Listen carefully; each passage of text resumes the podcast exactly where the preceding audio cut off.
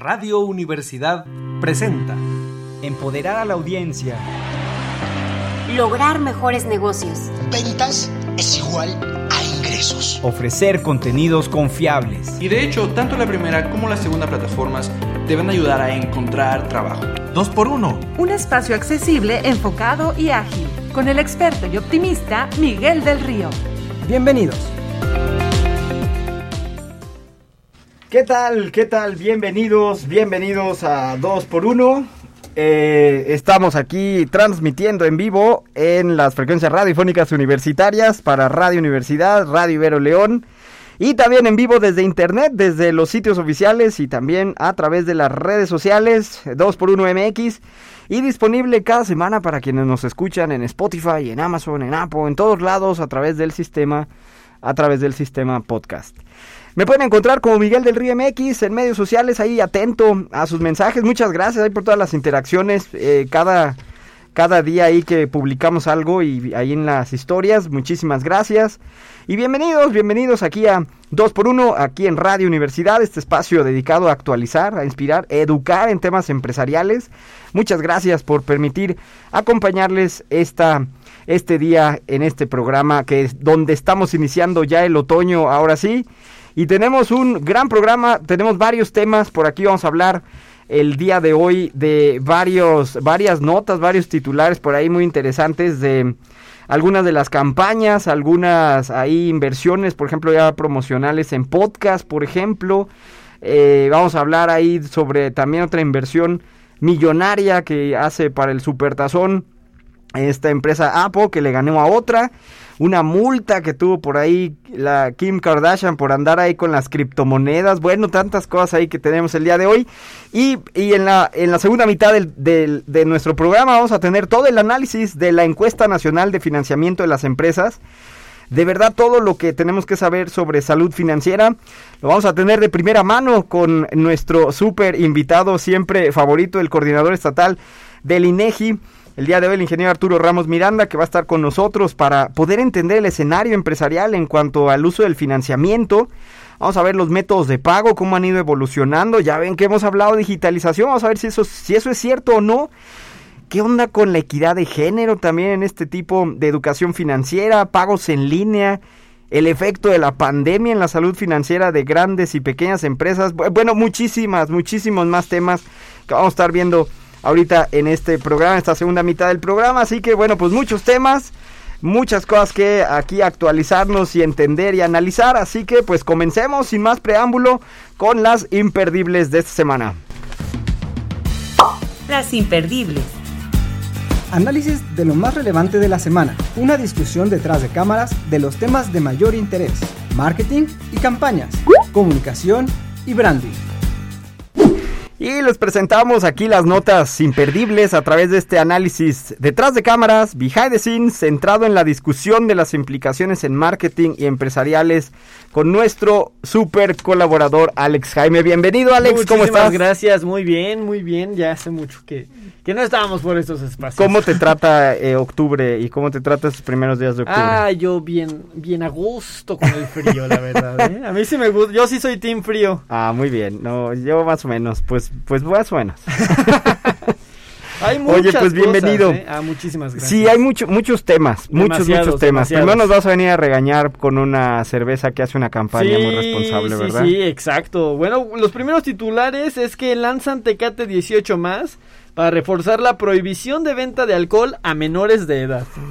Mm. Sí, bueno, es que esta Tecate, la icónica marca roja, esta que se caracteriza por ser el patrocinador a través del tiempo de activos muy importantes, como por ejemplo ya el fútbol, la música, el box en este país y también el béisbol y entre otros este, eventos tan. Passion Points. Bueno, realizó el lanzamiento de su campaña de responsabilidad social Tecate 18 más con el objetivo de reforzar la prohibición de la venta de su cerveza a menores de edad. Oh, a ver, pero entonces ¿a qué hora- en, qué, en qué edad están tomando? ¿Cómo Ay, bueno, está es que- haciendo esto? bueno, eh, ¿Cómo? bueno. O sea, eso ni debería de recordarse, pero a Ah, ver. bueno, en teoría, en teoría. Y es que, bueno, también ya sabemos que Tecate ha hecho este tipo de, de estrategias y de medidas que podría ser arriesgada porque aunque sabemos que no deberían de comprar los menores de edad este alcohol, son uno de los principales mercados o compradores y consumidores de este producto. Esta economía oculta. Así muy es, mal, muy mal. es. Para todos los que están escuchando, eso no se hace, oigan. Sí, si tuviéramos no. sus efectos de sonido, se oiría un golpe así como una cachetada. pa. Ampa. Ahorita ya Miguel está haciendo los efectos por sí solo, así como en los 50. A Bueno. capela. Qué oso. Y bueno, esta nueva iniciativa habla del consumo inteligente. Y este, Mm. Lino Villarreal, director de la marca Tecate, reveló que de acuerdo con cifras del CODE, el consumo de alcohol de menores es un gran problema. Y es que la edad promedio para el inicio de consumo de alcohol es ¿a qué edad crees? Agárrate. No, ¿A qué edad?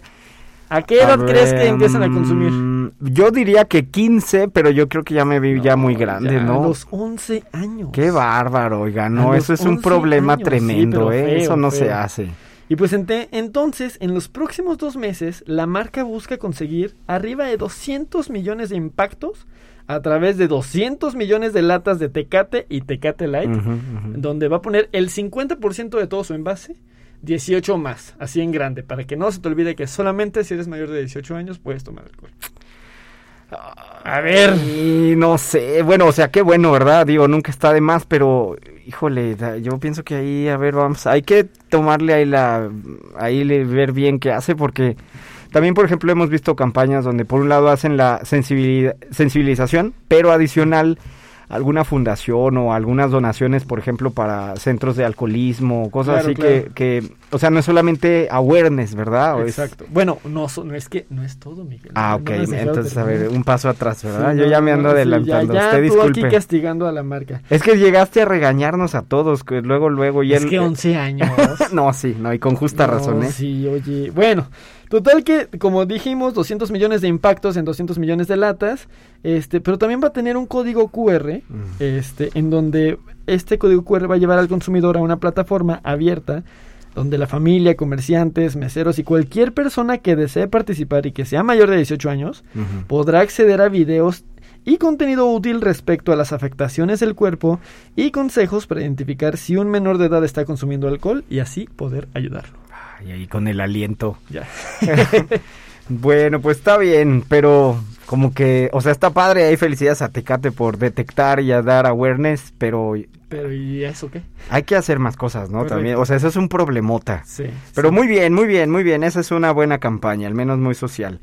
Oye, y aparte sigue regañándonos el día de Sí, hoy. Y ahora sí. el regaño le toca a la, A Kim Kar- Kardashian. Sí, correcto. Oye, es que no, bueno, el encabezado es así. Multa millonaria para Kim Kardashian por anuncio ilegal de criptomonedas. Bueno, a ver, se oye como bien sensacionalista. Perdonen a todos los que nos están escuchando. Ya saben cómo viene Alex bien sensacionalista, pero, pero en realidad hay que explicar bien el contexto en el que, o sea, no, no está, no está mal lo que estás diciendo. Pero pa. platícanos cómo estuvo. Bueno, es que para empezar, una cosa es promocionar criptomonedas en México y otra cosa es promocionar criptomonedas en Estados Espérame, Unidos. pero por ahí voy a terminar con algo, porque ya se, ya se cambió la ley, ya hubo varias regulaciones ahí que se actualizaron donde el, si haces lo que va, lo que le pasó a la Kim Kardashian, ya te puede pasar a ti también aquí en México. Pero a ver, Ay, qué ya, copiones. ¿eh? no voy a, Bueno, no a voy a adelantarme, pero a ver, tú platícanos primero. A ver, primero, para empezar. Según informes de Reuters, Kim Kardashian alcanzó un acuerdo para resolver unos cargos de promoción ilegal de criptomonedas. ¿Y cuánto crees que va a pagar? No, espérate, cuando llegas a un acuerdo es porque dices, ¿sabes que ahí muere? ¿Cuánto te pago Sí, para que ahí muera? Para que no sea tanto. Aún así la multaron. Así es. Pero ahí ella llegó a un acuerdo para que no fuera todavía más grande fuerte, de lo que, es, de lo que es. acabó siendo. Es que, acuérdate, ella vive de su marca, ella vive de su nombre. pues bueno, va a pagar 1.26 millones de dólares en multas por restitución de intereses, dijo el lunes la Comisión de la Bolsa y Valores, la SEC, por sus siglas en inglés, de. Estados Unidos. Y es que, a ver, para empezar, contexto. Kim Kardashian, una estrella de los reality shows en Estados Unidos y bueno, también ya muy importante, figura muy importante de publicidad Ella y su familia. Así es, en, en el mundo, pues bueno, este no reveló de hecho que le pagaron 250 mil dólares por realizar una publicación en su cuenta de Instagram sobre los tokens de IMAX, el criptoactivo ofrecido por Ethermax. Según la SEC, esta Comisión de Bolsa y Valores, en un comunicado. Creo que la moneda es Ethereum, ¿no? Sí. Ethereum es la, Ether- la Ethereum, criptomoneda. Ethereum Max, Ethereum Max. Oye, pero a ver, 200, le pagaron 250 mil Por un dólares. post, por un post. Ajá, por- Así es. creo que fue una story o algo así, algo por Así ahí es, eh, es. que era muy vago. Y ella va a acabar pagando un millón punto dos. 1.2 1.2 millones así de multa, porque por ahí Es eran más cosas. Según la ley estadounidense, las personas que promocionan un determinado valor bursátil o criptoactivo, porque ya se modificó, tienen que relevar, revelar, perdón, no solo que estén recibiendo un pago, o sea, de que me están pagando por decir esto, sino también la cantidad, la fuente y la naturaleza de esos pagos, dijo el presidente de la SEC, Gary Gensler. A ver, espérate, no sé si has visto, por ejemplo, en los medicamentos, en- o por ejemplo en Estados Unidos, un medicamento, o sea, es más tiempo el que pagas de todas las advertencias que tiene después el, o sea, es el anuncio de tome, no sé qué, no sé qué, Pero- termina el anuncio y puede causar eso.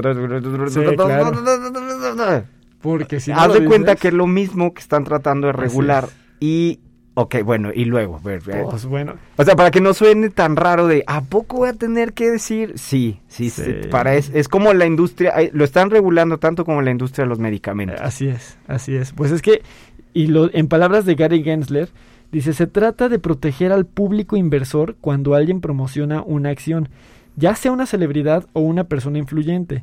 Y eso es lo más importante, dijo Gensler en una entrevista para las NBS. Bueno, a ver, y es que si aquí están promocionando una influencer, una proteína y no sirve de nada, y es un timo, ahora imagínate acá una, inversión millonaria. criptomonedas. Pues, Mira, la Kardashian dijo, no quiero que esto se haga más grande, así que ya de una vez ya de pues. no, pues es que perdió, no, pues es que perdiste. Exacto. Bueno, ahí sí que todos los que son influencers y nos están escuchando, aguas porque ya hubo un cambio en la regulación en México donde Sí. esto también ya es vigente en nuestro país a partir de este año, fue a principios de este año. Entonces, bueno, todavía no vemos cómo ha quedado todavía en algunas cosas, pero ya en algunos, en algunas redes sociales, eso ya está, ya lo pueden ver ahí, ponen sus anuncios, Así ponen es. sus... Como en el cuerpo del, en el texto. En el texto, en el, en el ahí tienen copy. que poner, ¿cómo se dice? Como las advertencias o como las leyendas ahí. Incluso las restricciones. Y, eh, eh, y esto ya es algo muy común que se viene haciendo desde hace mucho en el tema de marketing digital y la creación de contenido. Eh, se tiene que especificar mucho incluso las ¿Quién condiciones. te paga? Así es. que es pagado, pues Por, para ejemplo, empezar por ejemplo, es pagado. en temas sociales, este, cuando haces una campaña de temas sociales, por ejemplo, elecciones o, o al- al- algo que sea social. ¿no? Patrocinio pagado, no sé Exacto. qué. Ujú. Siempre la publicación, o sea, viene el nombre de la página o del usuario. Y aparte hay una leyenda abajo que dice pagado por. Ajá. Porque te tienes que dar de alta y con, con eh, o sea, con una hoja de identidad incluso ante Facebook de que esa persona es la que está pagando por esa campaña. O sea, tiene que ser muy transparente. Qué bueno, qué bueno. Ya ven a la Kardashian, ahí está, bueno, pobrecita. Vamos a ver, y luego andas bien regañón el día de hoy. Vamos a, A ver, ver, a otra, ver, una ¿qué buena noticia ahora. Sí, tenemos buenas noticias. CIMAT. Consultores es la mejor agencia de México, Caribe, Centro y Sudamérica en 2022. Ah, muy bien. Bueno, Es de mujeres esa Eh, agencia. Correcto, correcto. Es, esto, este, eh, sacado de un artículo. El despacho mexicano de consultoría estratégica en comunicación está por cumplir 40 años de trayectoria y bueno, por lo mismo, O sea, muy joven, así ¿verdad? es, Muy o sea, joven. por lo mismo se confirmó al ser reconocida por el Stevie de Oro en la categoría de Mejor Agencia de Relaciones Públicas de México, Caribe, Centro y Sudamérica en los International Business Awards Ujú. del 2022. De hecho, bueno, si quiere- si quieren pueden entrar al sitio internet de CIMAT y tiene varios casos de estudio súper es. interesantes. Sí, sí, sí. Eh, tiene uno de, del día de la- varias campañas las convirtieron en casos de estudio que tú puedes consultar eh, como casos de éxito tienen Así es. y eh, una, una que está muy padre es la de la de Food la marca de carnes frías Ajá, ajá. para una campaña de acción en México para el día de las madres tiene otras pero esa está o sea pueden ahí Sí. buscar Sí, cosas sí, está padre ya sí bien merecido la verdad La, eh, porque la verdad es que sí. hay agencias que ni te dicen qué hacen y ahí luego ni te no te das O ni que ni cuenta siquiera sabías que ellos son los que llevan este eh, cuentas tan importantes o campañas tan buenas. Y pues esta sí y se quién está divulgarlo y quién que es. los demás aprendan yo creo que eso está Así padre es, también Sí, eso está padre. Pues bueno, CIMAT, como bien lo dijiste, es una empresa mexicana independiente dirigida por cuatro socias, cuatro mujeres, y que año con año realmente figuran siempre, siempre entre las tops del ranking de agencias de, de- de relaciones públicas de Mercados.0, de Informa BTL y de muchas más. Entonces, además de haber sido reconocida como la mejor agencia de México por los Sabre Awards Latinoamérica en 2021 y 2020, que de hecho el año pasado hablamos de esta agencia también. Este, así como bueno, también uno de los mejores de los mejores, The Best of the Best de Merck 2.0.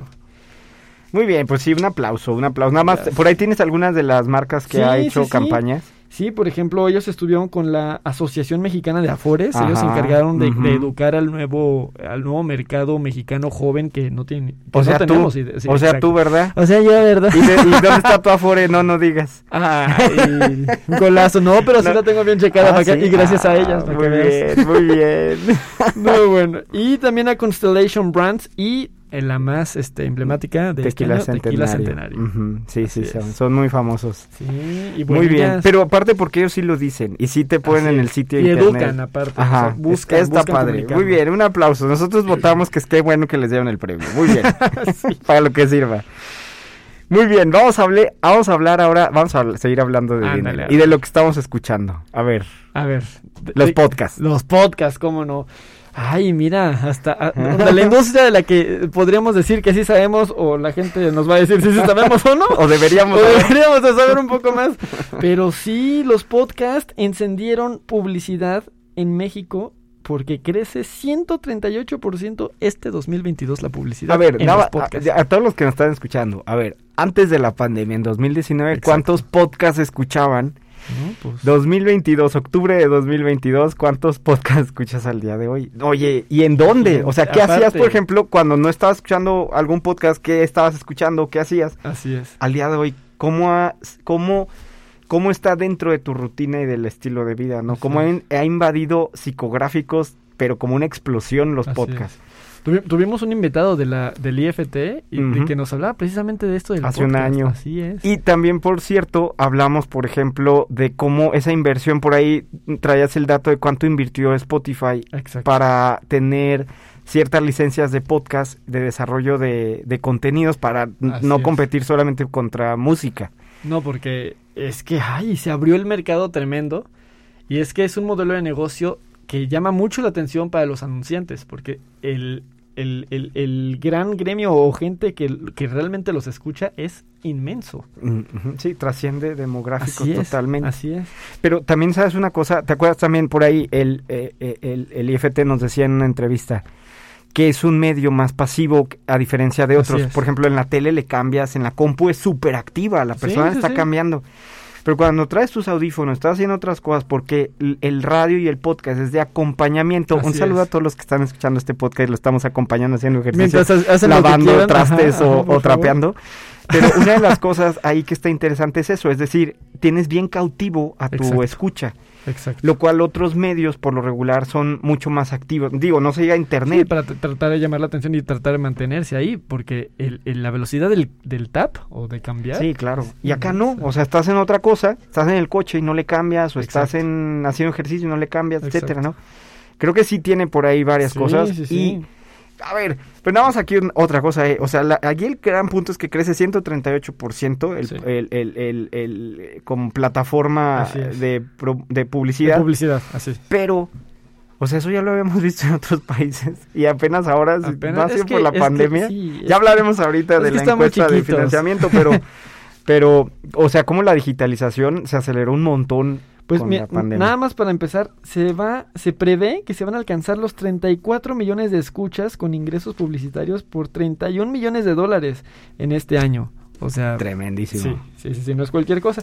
Y de hecho esto significa que este tipo de contenido duplicó su penetración por números de oyentes frente a los datos, como tú bien dijiste, del Mm. 2019. Y obviamente en ventas, el alza de este año se anticipa que será, como ya dijimos, de 138%. Pero fíjate, esa, esa métrica que tú nos estás diciendo y para todos los que escucharon aquí, esa, cuando usas esa métrica de penetración de mercados, que estás llegando a segmentos que no llegabas Exacto, antes. Y yo creo que eso es muy relevante. Y por eso aquí la, o- o- todo lo que los que estamos escuchando, sí interesante hacer esa reflexión de cómo era tu vida en cuestión de consumo de contenidos eh, eh, eh, de podcast antes de 2019. O sea, ha sido un cambio tremendo. Ahora que las plataformas al principio tenían miedo de que fueran de, de temas tan específicos, pero después se dieron cuenta No, que ya, el mercado del podcast es muy de nicho y de verdad tiene que ser muy específico y que la gente ama eso. Ahora, ¿quién fue el ganador de- Ay, del no. podcast. Mira, yo diría, a ver, te voy a decir A una ver, cosa. Yo ver. pensaría que ojalá fuera una plataforma que sí cobre, porque eso te permite tener todo un ecosistema rentable entre generadores de con- creadores de contenido y que sea rentable para todos, ganar, ganar. Pero como apenas vamos empezando este boom, a mí A me ver, a parece que va a ser algo que sea muy gratuito. ver, no sé, ver, no, no, tú a dime. ver, a ver. No, a ver, tú dime mejor. Pues mira, el principal ganador de, de transmisor de podcast, ya sé, fue YouTube.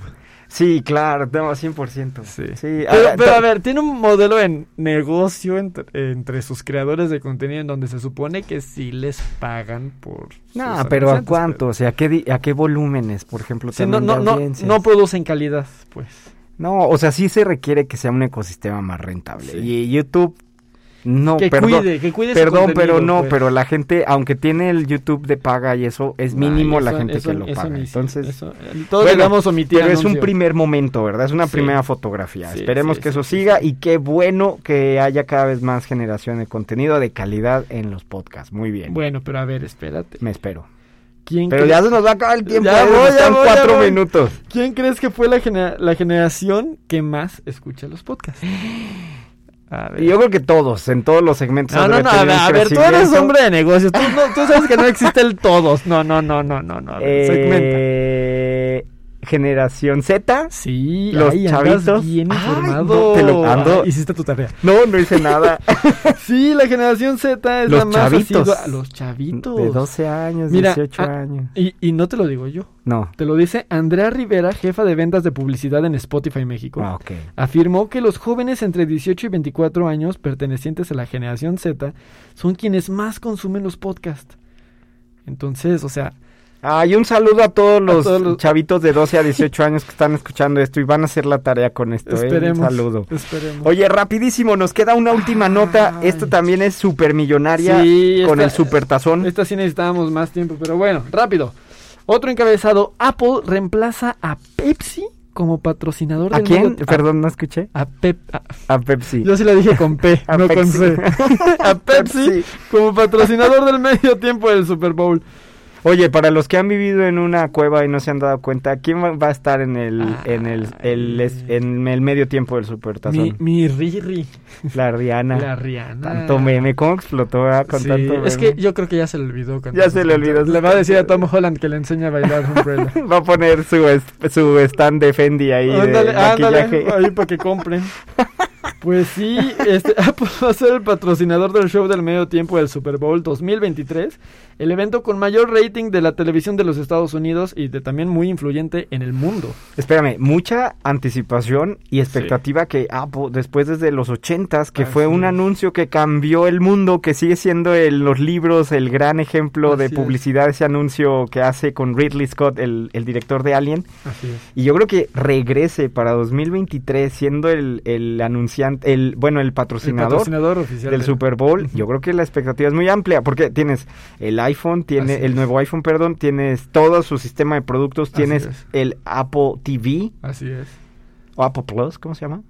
Bueno, ese. Ese. Eh, Apple Plus. Miguel no hizo, no hizo su tarea. No, no lo hice, pero pero o sea, se espera algo, ¿no? Bueno, no Sí. sé, yo esperaría Sí, algo. esperan que, que re- revelen algo, pero lo, lo más interesante es que no se ha mencionado cuánto pagó Apple. Nah, ya después No, sabremos. no, sí, ya siempre se sabe, Pero siempre se mientras sabe. no, y de hecho Pepsi fue, fue el que dijo de, nos vamos a hacer un lado, pero no vamos a dejar de ser patrocinadores, vamos a seguir Como siendo anunciantes, Así es, así es, pero ya no del medio tiempo, y recordemos que tenían 10 años siendo patrocinadores. Oye, ¿y qué, cómo será esto ahora que va a estar Rihanna? Porque ya Es- es que tiene, que es quien está ahí detrás de todo lo que se gasta en esa parte. Y es el que sale anunciado. Así es, así es, confirmo. Ah, ya me acordé. A ver, ya sé Lo que tú decías. Porque nos queda un minuto. Sí, sí, sí, sí, sí, lo que tú decías era lo que lo que ellos van a mostrar o por lo que ellos van a estar ahí en el Super Bowl, este o como patrocinadores es porque su bandera o su insignia va a ser Apple Music.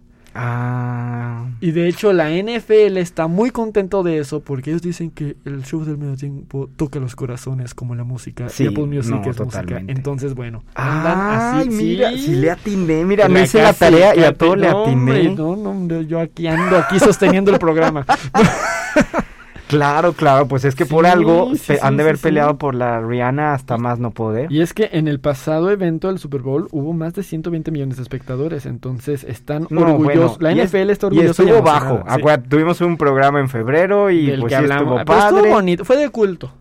Sí, Fue pero no fue una explosión de audiencia. Y este, no, no, no fue la Katy Perry, la Madonna. o la yo Beyoncé. creo que, yo creo que este sí le va a ir muy bien. No, ¿eh? bueno, también la NFL.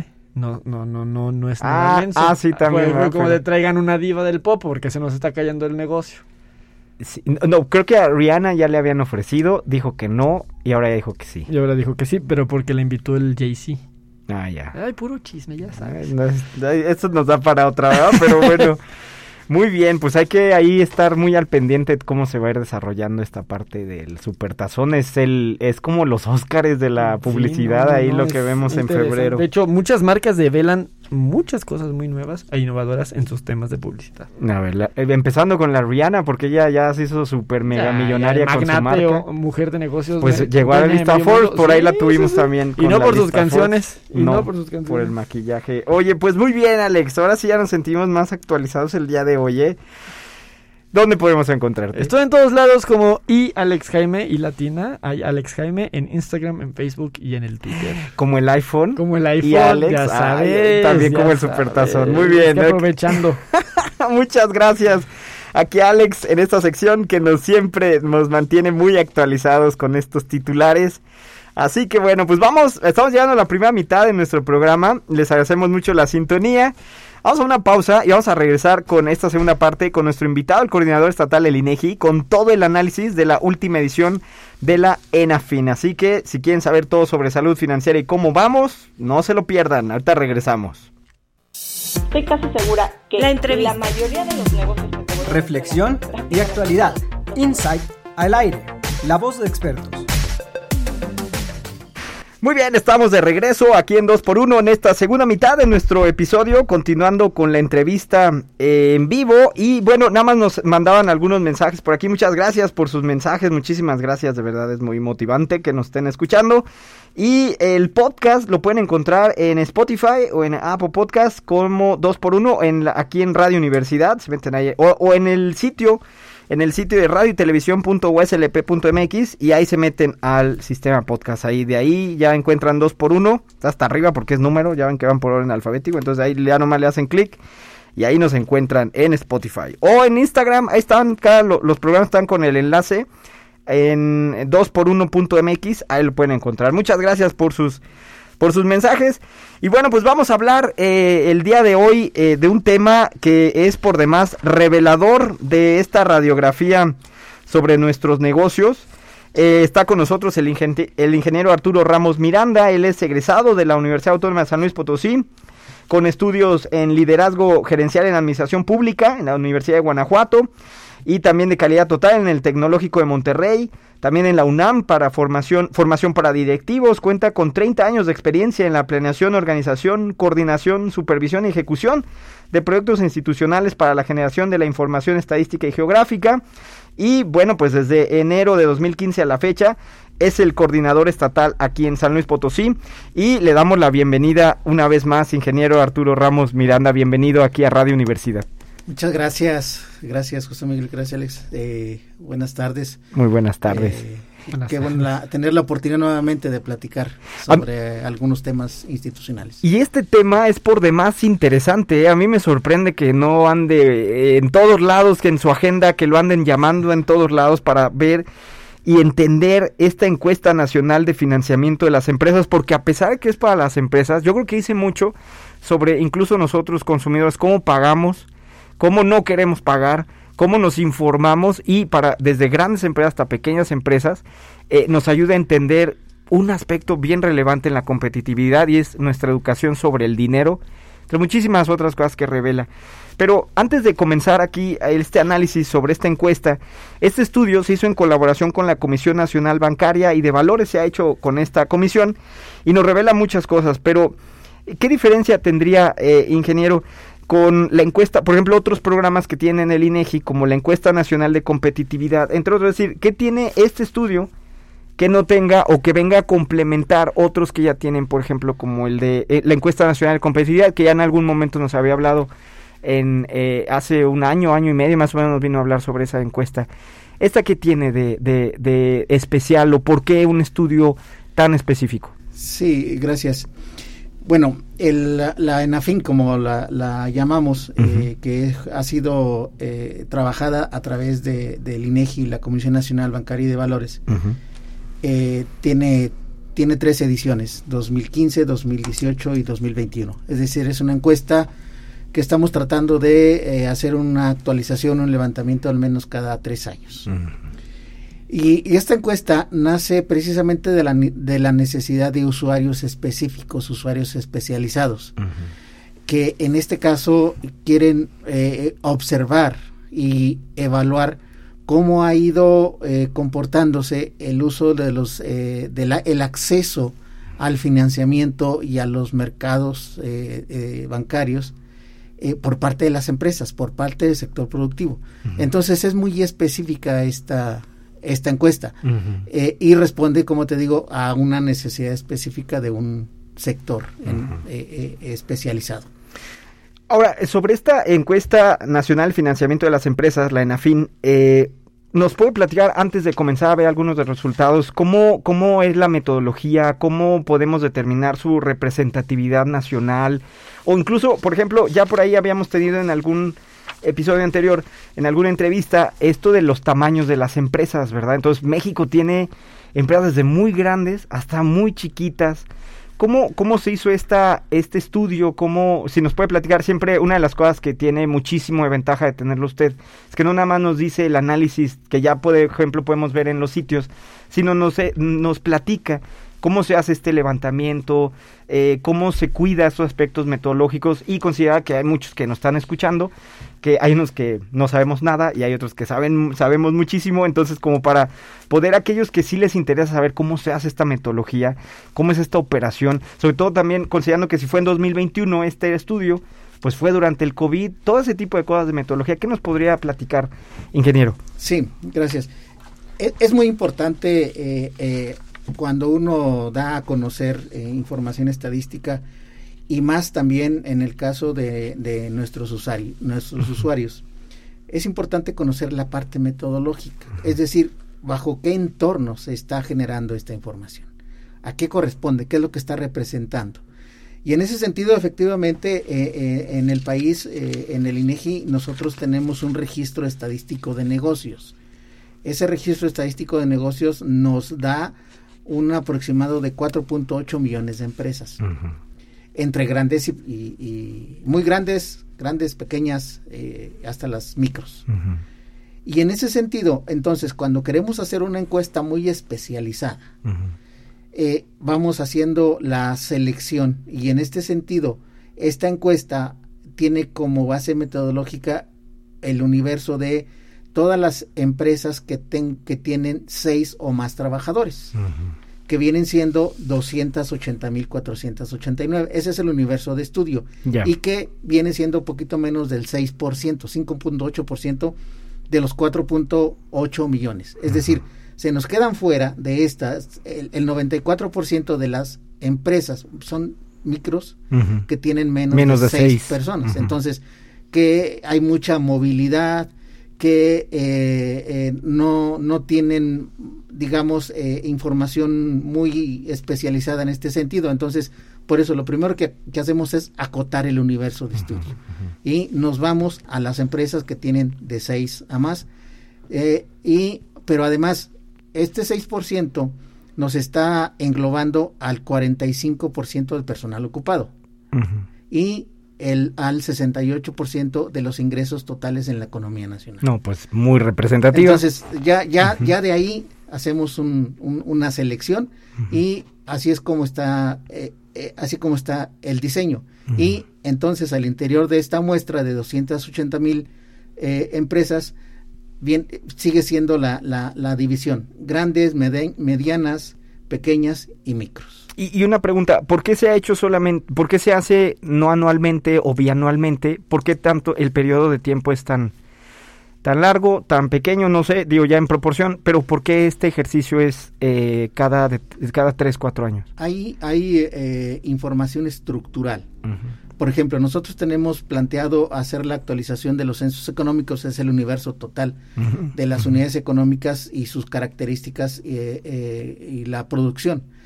Eso lo hacemos cada cinco años, porque tenemos identificado que es el periodo, es el periodo óptimo en donde se sucede, se pueden eh, complementar, se pueden observar las las valor, las variaciones, el, el comportamiento. Y entonces cuando estamos hablando ya de algo muy especializado, realmente si tú lo haces de un año para otro vas a encontrar muy poca variación. Claro, claro, que valga la pena. Así es. Entonces tenemos encuestas que hacemos cada cinco años, con un periodo de cinco años, con un periodo de cuatro y en este caso de tres años. Ahora, eso en el sentido de que no, no conocíamos que existía el COVID.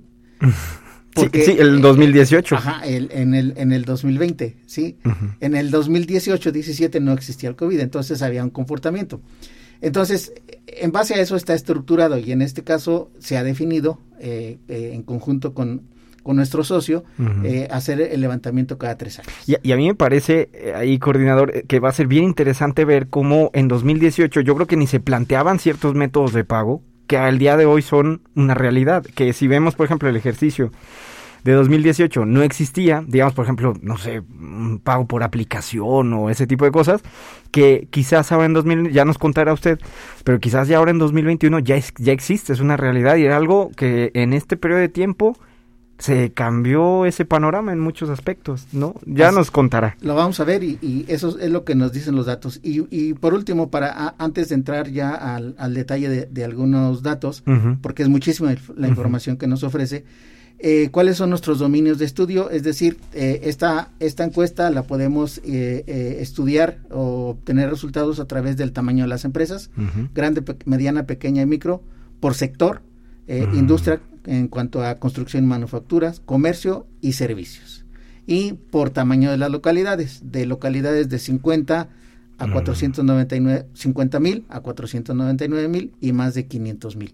Entonces tenemos tres dominios de estudio, por tamaño de la empresa, por sector de actividad y por tamaño de la localidad. Muy bien, entonces por ahí los que nos están escuchando y quieran saber más sobre cómo se hace esta estratificación, bueno, aquí lo están escuchando este ejemplo de este tipo de investigación. Pues entremos a los resultados. Entrando, entrando a los resultados. Nada más, antes de empezar, quiero disculparme por adelantado porque siempre es tanta información que nunca acabamos, siempre quedamos con puntos suspensivos, pero yo me disculpo por adelantado, coordinador, porque siempre es demasiado, hay mucho análisis, pero bueno, ya. Eh, quería hacer eso, dejarlo aquí ya este aclarado, el punto. Ahora sí, gracias. Y, y, fíjate, inclusive este digo las experiencias que hemos tenido pero esta, esta encuesta, puede ser de ser tan especializada, también es, es amplio el, espectro de información que nos proporciona. Y, vamos, vamos caracterizando las empresas.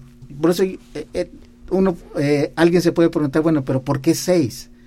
¿Por qué personal ocupado mayor de seis, seis o más?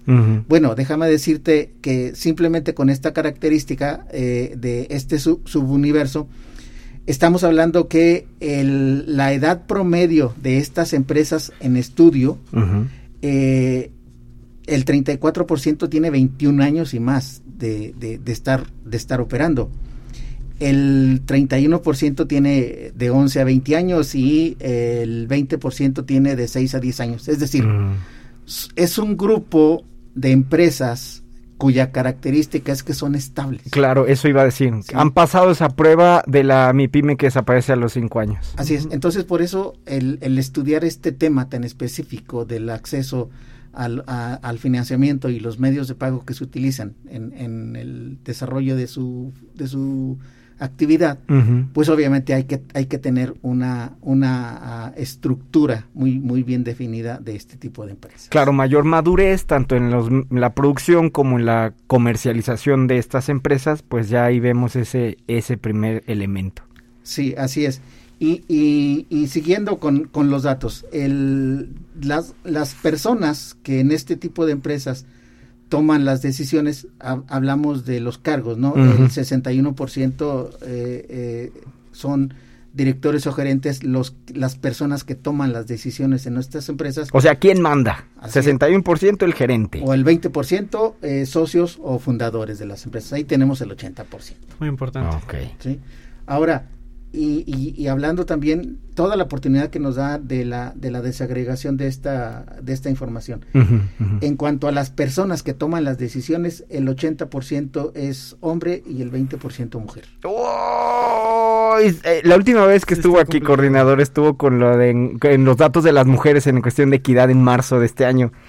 Y todavía había muchas cosas ahí que hacer. ¿Y eso cómo lo ve, sobre todo en ejercicios anteriores? ¿Es un avance o cómo ha estado? Este 20% que tenemos al día de hoy, es un, por supuesto, es algo que celebrar, ¿verdad? Pero ¿cómo se ve ese número ya en contexto? eh, O sea, bien, viene avanzando. Y, y yo creo que también habría que darle cier- cierto contexto.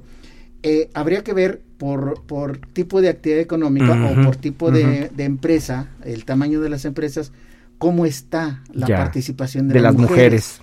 Entonces, en, en el caso de las, de las empresas grandes, eh, de las personas que toman las decisiones, el 10% son mujeres. o sea, Uy, baja no, mal, al mal, mal. 10%. Una tacha. medianas el 9% y en las las pequeñas 20 y micros 24. Ah, son las que ponen el ejemplo de equidad.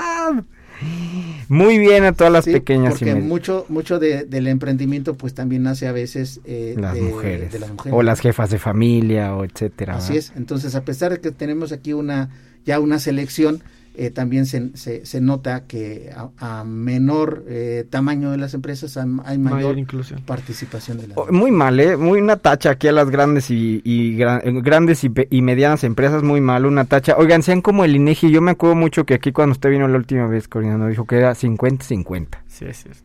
Ahorita ¿Se estamos haciendo el censo agropecuario, estamos levantando. No, pero en censo el INEGI. Sí, los el que INEGI. trabajan en el, en el INEGI. Así es, y ahorita nuestras entrevistadoras y entrevistadores, eh, nuestras entrevistadoras asciende al 65% de personas que están trabajando en campo. ¿sí? Es decir, tenemos, en nuestro caso, tenemos Muy eh, bien. mayor participación. Qué bueno, hay que decirlo. Eso, pónganle, eh, regrésenle si es podcast, regrésenle y vuélvanlo a oír en, en voz alta y a todo volumen, por favor. Muy bien, bueno, no muy bien, pero bueno, ya está esta Son la datos. parte. Son los datos. Lo, lo importante es conocer los datos. Claro. Lo importante es conocer la realidad. Exacto. Para de ahí partir. Muy y bien. esa es la función que nos, nos, nos toca en, en, en, en el INEGI. Y entonces vamos a entrar a la parte de lo que es la solicitud de, de- de financiamiento en estas empresas, en este Mm. grupo de empresas seleccionadas. Entonces, tenemos los, los resultados nos dicen que el 46%, 46.6 Ujú. de las eh, por ciento de las empresas eh, desde su inicio de operaciones han solicitado un, un financiamiento, ujú. ¿sí? ¿Qué Eh, puede ser, por ejemplo, una, endeuda, una deuda, un préstamo, préstamo, un, algún tipo de producto financiero? Pero, a ver, ¿eso significa que al menos uno?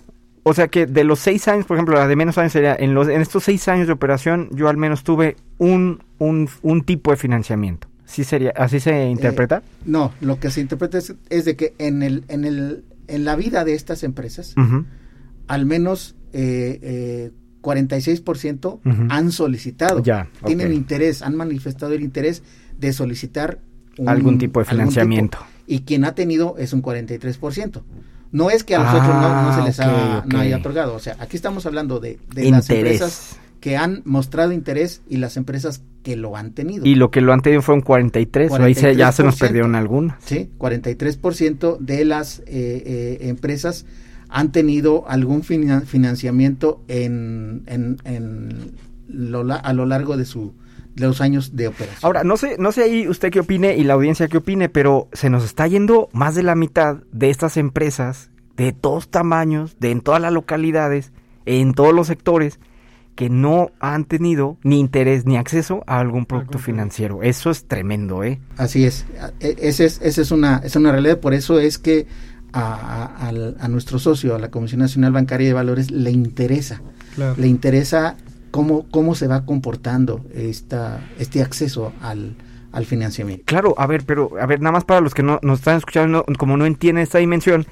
es que de verdad a través del financiamiento es como se impulsa, por ejemplo, la competitividad, la escalabilidad, o sea, crecer el negocio, eh, tener más competitividad, cierto tipo de iniciativas de mejora, no se puede hacer solamente con efectivo. O sea, requieres un financiamiento. Digo, cuando vemos los casos de estudio de estas grandes empresas, por ejemplo, las que mencionamos ahorita en la primera parte del, del programa, pues son que empresas que sin financiamiento no serían lo que son al día de hoy. Digo, nada más como una, un pequeño, una pequeña nota al pie para los que nos están escuchando, qué significa esto del financiamiento. Así es, y, y en, el, en, la, en la, digamos, en la historia reciente de la operación de las empresas, en el año de 2021, el 30% de las empresas eh, eh, hizo, realizó una, una solicitud de financiamiento. Solicitó. Solicitó. Y de las... Todavía estamos en la parte de la, de la, de, de la solicitud. De que apenas me lo ando imaginando. Así es. de que a ver si sí. Y, y, y obviamente si, lo, si, si este 30% lo desagregamos por tamaño, pues el, el, el 45% eh, eh, de las empresas grandes solicitó algún financiamiento uh -huh, uh -huh. En, el, en el último año, 2021. El 44% de las empresas medianas, el 30% de las empresas Se pequeñas caen y el nuestras 24.5% de las micros. Se nos chiquitas. caen totalmente. Así es, ¿no? Está muy feo, oiga, Bueno, es que está también, muy feo. si, si no, si sienten que no se los van a probar, no, no, no tienen el interés. No, o a veces no sabes ni que existe. Pero aquí también algo bien interesante, ¿eh? no nada más ahí digo punto y aparte, pero, pero ya cuando lo está solicitando es porque sí está pidiendo, o sea, ya, ya lo pensó, ya sabe que tiene un problema que no puede resolver con el dinero que tiene en el banco. O sea, con el dinero en efectivo no lo va a resolver. Entonces, yo creo que esto es un dato también bien interesante que sí tiene que ver con el, el análisis empresarial que tienen estas empresas en todos los niveles. Que se nos caigan las más chicas, sí es algo también Preocupante. Ojalá en 2024 hay que salga el siguiente, aquí esté aquí coordinador y nos venga a dar puras buenas noticias, pero sí es preocupante, ¿eh? sí se ve ahí una brecha tremenda. Bueno, a ver, ¿A quién, continuemos. a quién acuden? A, para- ¿a quién le piden? ¿A, quién, le solicitan? Sí. a ver, vamos a ver. A ver, esto bueno. Ah, el 67% acude a la banca comercial. El 45% a proveedores. Ok, con los mismos ok, proveedores. Crédito, ok. claro. Eh, 10% familiares y amistades, Ujú. eh, 9% institución financiera no bancaria, 2.5 el gobierno, banca de desarrollo 1.9, o sea, pero mayormente entonces estamos hablando que Banca comercial. banca comercial y los mismos proveedores de las empresas. Eh, También aquí esto es interesante en cuestión de política pública, ¿eh? porque, por ejemplo, ahí vemos que gobierno, banca de desarrollo, aquí veíamos que son diferentes sectores, por ejemplo, mencionaba lo del censo agropecuario, cómo está esta, tan, esta brecha tan grande entre banca comercial y después todos los demás. O sea, de verdad es muy poco. Y de hecho, proveedores, pues en realidad, ¿qué tanto puedes tú financiarte a través de proveedores? A O diferencia, por ejemplo, sí, exacto, o sea, sí de verdad sí hay una brecha bien gigantesca. Aquí para todos los que están en gobierno, están escuchando, bueno, ahí ven una, un área de oportunidad tremenda, ¿eh? Sí, así es. Y, y bueno, ahora, eh, del, del registro de la información que nos proporcionan eh, eh, los informantes en esta encuesta, una vez que la empresa to- tomó la determinación de solicitar el crédito, Ujú. pues déjame decirte que el 95% lo obtiene. Ah, o sea, ahí, ahí en esa parte sí, el 95% eh, obtiene el, el crédito, El financiamiento. el financi- financiamiento y el 5%, el 5% no. Bueno, a ver, aquí nada más que triste que de esos poquitos que sí están pidiendo, haya un 5% que se está yendo, que no les que no se lo están autorizando, habría que ver dónde está ahí el problema, pero bueno, al menos ahí sí es una buena noticia, ¿eh? Sí, porque estamos hablando de que de los que no les autorizaron o no les otorgaron el, el- el Sí, es acceso al financiamiento, minoría. hay un 20% Bueno. que fue por baja capacidad de pago. Ah, ok. Pobrecito. Muy bien. Entonces, ¿sí sabemos por Sí, qué sí motivos? sabemos, a sí ver, ¿por qué motivos te podrían rechazar? ¿Por a ver, mucha atención para todos los que anden ¿Por qué pensando. motivos? Eh, baja capacidad de pago, el, Ok. pe- el 20%, Ok. eh, un 12% porque no tiene historial crediticio Mm, Ahí está, millennials, hay que hacer Ya, historial crediticio. y un 19% eh, eh, que se, son otros otros motivos no, no especificados. ¿no? Ok. Esa es la parte, eh, digamos, más, más importante de los motivos por los cuales... Lo nos- cual, no sé usted qué opine, coordinador, pero lo cual son motivos bien básicos. No es cosa de cuestión de garantía o de algo así, o sea, son cosas que se pueden resolver relativamente sencillo, con una buena educación financiera, por supuesto. 8.9% no se lo dieron por falta de garantías o avales. Ah, ok. O sea, sí tenemos Sí. todos los motivos. Y Dios, bueno, esto está muy interesante. Ay, nos queda bien poquito, tío, nos quedan seis minutos para terminar. ¿Para qué, para qué eh, le dan eh, el Eso, uso? eso ¿Para qué iba. solicitan el crédito? ¿Para qué lo quieren? Para invertir en capital eh, fijo o tecnología, Muy el bien. 50%. Bien, muy bien. Para pagar deudas, un 43%. Deuda con deuda. Para expandir el negocio, un 41%. Muy bien. Y para afrontar pérdidas, un 20%. Ups. A ver, ahora en esto de la deuda, tengo una duda. ¿Cómo se vio con el COVID? Ahí se, se ve en cuestión, por ejemplo, de 2018 a 2021, por ahí un impacto con el COVID. Me voy a brincar a ese, a ese, a ese tema, a ese punto, porque sí, sí lo medimos eh, eh, derivado pues de, de esta ah, que, que- de esta situación que nos, que nos presentó.